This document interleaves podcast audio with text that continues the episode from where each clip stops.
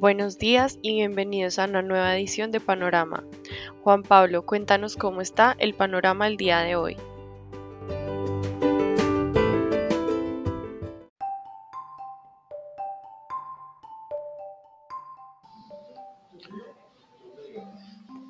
Muy buenos días a todos y todas. Hoy 13 de mayo de 2022 cerramos la semana con un panorama despejado.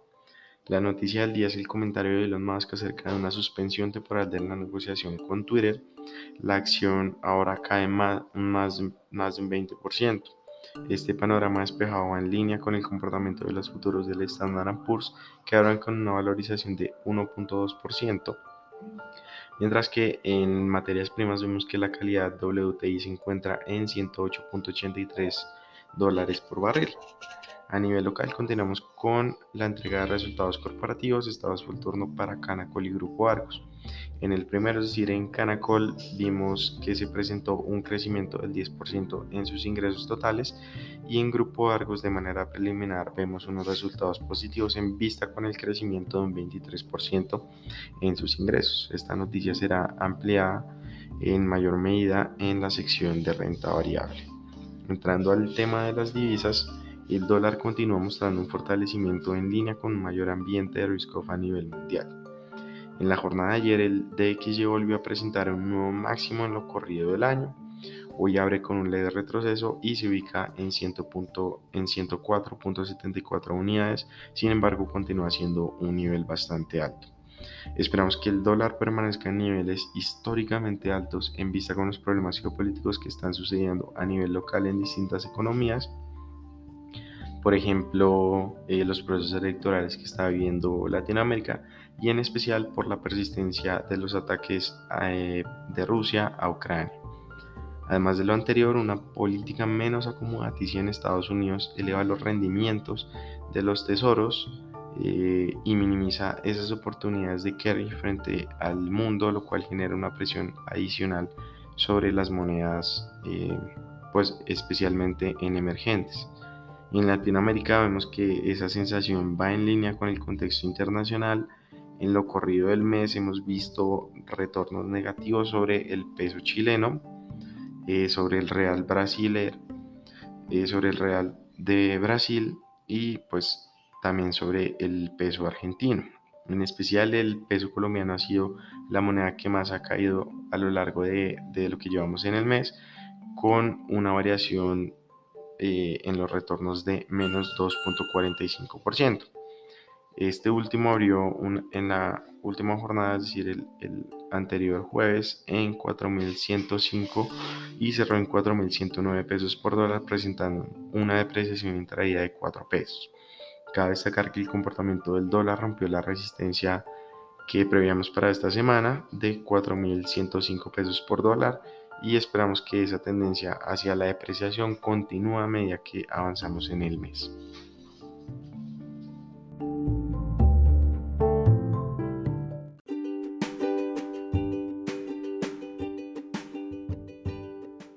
Muy buenos días, continuando con renta variable en los mercados internacionales, en Estados Unidos los futuros tienen alzas superiores al 1% y en Europa las principales bolsas suben en promedio 1,5%.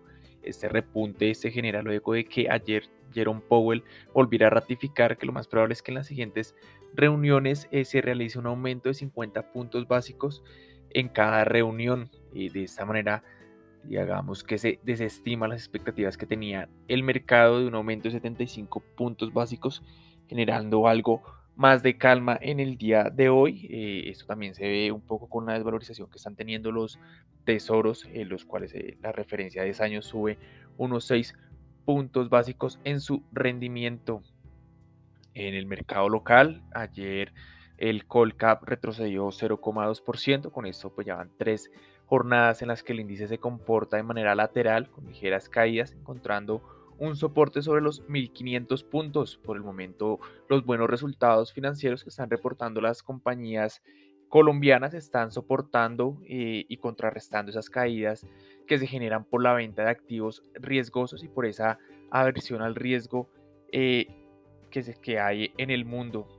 Y esto, pues, eh, como ya lo veníamos comentando, van a ser resultados positivos en la mayoría de las compañías y que a estos precios, pues son precios muy bajos. Sin embargo, pues es cierto que hay que tener en cuenta la incertidumbre mundial por la inflación y el aumento en las tasas de interés y los problemas en la cadena de suministro y de igual manera aquí en Colombia las elecciones, el riesgo político también genera que varios capitales salgan del país un poco esperando al resultado de estas elecciones y incluso pues esperando menores precios luego de, de estas elecciones Ayer tuvimos el reporte de resultados de dos compañías de Grupo Argos. estos resultados fueron positivos, sus ingresos llegaron a 4,6 billones de pesos, creciendo un 23% frente al primer trimestre del año. Este aumento estuvo explicado por mayores ingresos en todos los segmentos, con excepción de ese marco, se destaca el buen comportamiento del portafolio de inversiones y de los segmentos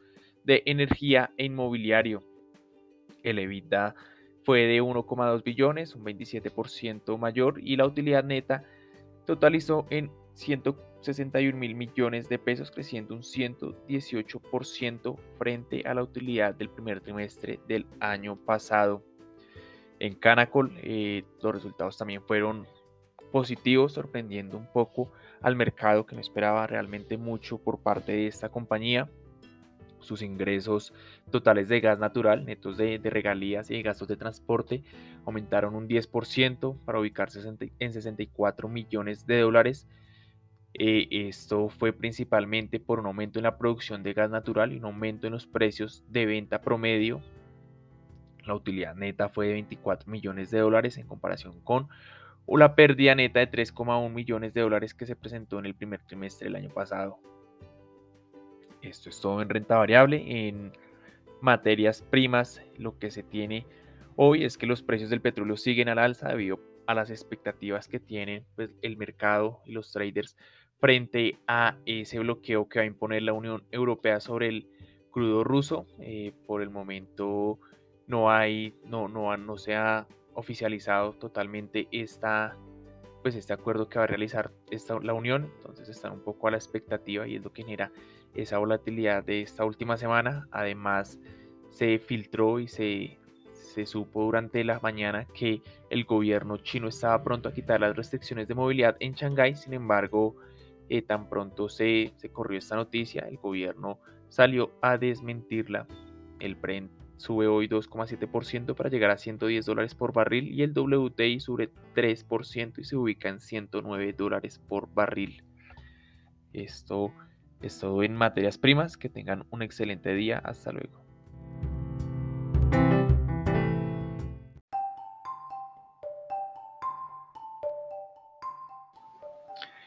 En el mercado de renta fija a nivel internacional vimos que luego de ese máximo que tocó la tasa de los tesoros a, 10 años el pasado 6 de mayo, la cual se ubicó en 3.2 12%, observamos un descanso en el cual se dio una valorización de 27 puntos básicos hasta la anterior jornada. Es decir, vimos que llegó hasta ese pico, como les comentaba, ese 6 de mayo y de allí comenzó a descender. Esto pues representa en últimas una, una valorización. Hoy esa referencia del mercado a 10 años corrige este comportamiento y los tesoros abren en 2.89%. Lo anterior se ve reflejado en una apertura en rojo de las principales referencias. A 10 años, eh, Europa, por su parte, abre negativo con excepción de Suecia. Ayer vimos que los bancos centrales en la región continúan con los ciclos de normalización monetaria.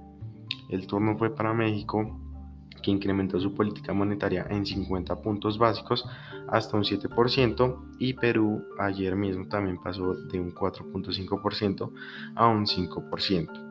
Por otra parte, la inflación en Francia se ubicó en 4.8% en abril, mientras que en España el dato anualizado eh, se ubicó en un 8.3%. Entonces de allí el comentario es en últimas que vemos que las presiones inflacionarias continúan a lo largo del mundo, eh, incluso en países eh, desarrollados, como es el caso de, de, estas dos economías europeas que les comentaba, de manera que pues esperamos que en junio se dé ese primer aumento en la tasa de interés por parte del Banco Central Europeo. Eh, como les comentaba al principio, México y Perú continúan con su proceso de normalización monetaria.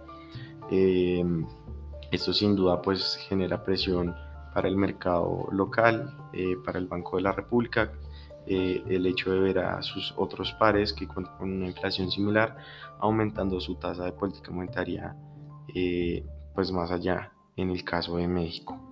Entrando al tema local, en cuanto a la deuda pública, vimos em, por parte de los test tasa fija que en la anterior jornada se presentó una desvalorización de 20.84 puntos básicos en promedio.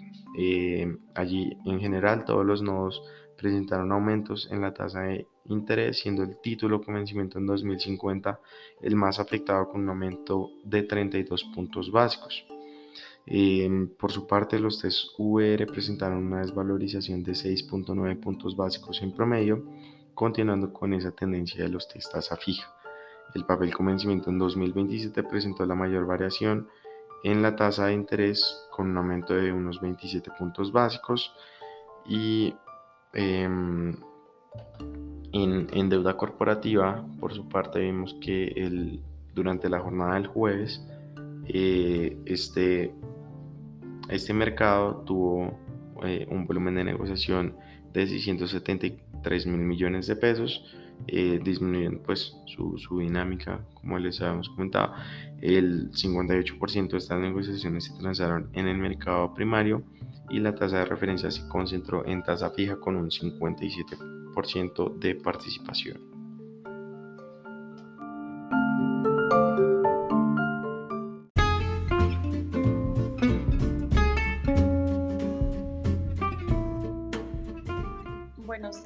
Continuando con el panorama nacional, en Colombia, el equipo de investigaciones económicas de Bancolombia entregó un nuevo informe de perspectivas sectoriales para Colombia de cara a 2022. Una primera gran conclusión se centra en que las altas cotizaciones de las materias primas beneficiarían las actividades de agricultura y minería vía precios, agregando el hecho de que para la agricultura la guerra en Ucrania trajo mejores precios en bienes exportables como el aceite de palma. Sin embargo, esto se tradujo también en incrementos en el costo de los fertilizantes, lo que podría amortiguar la mayor producción de alimentos.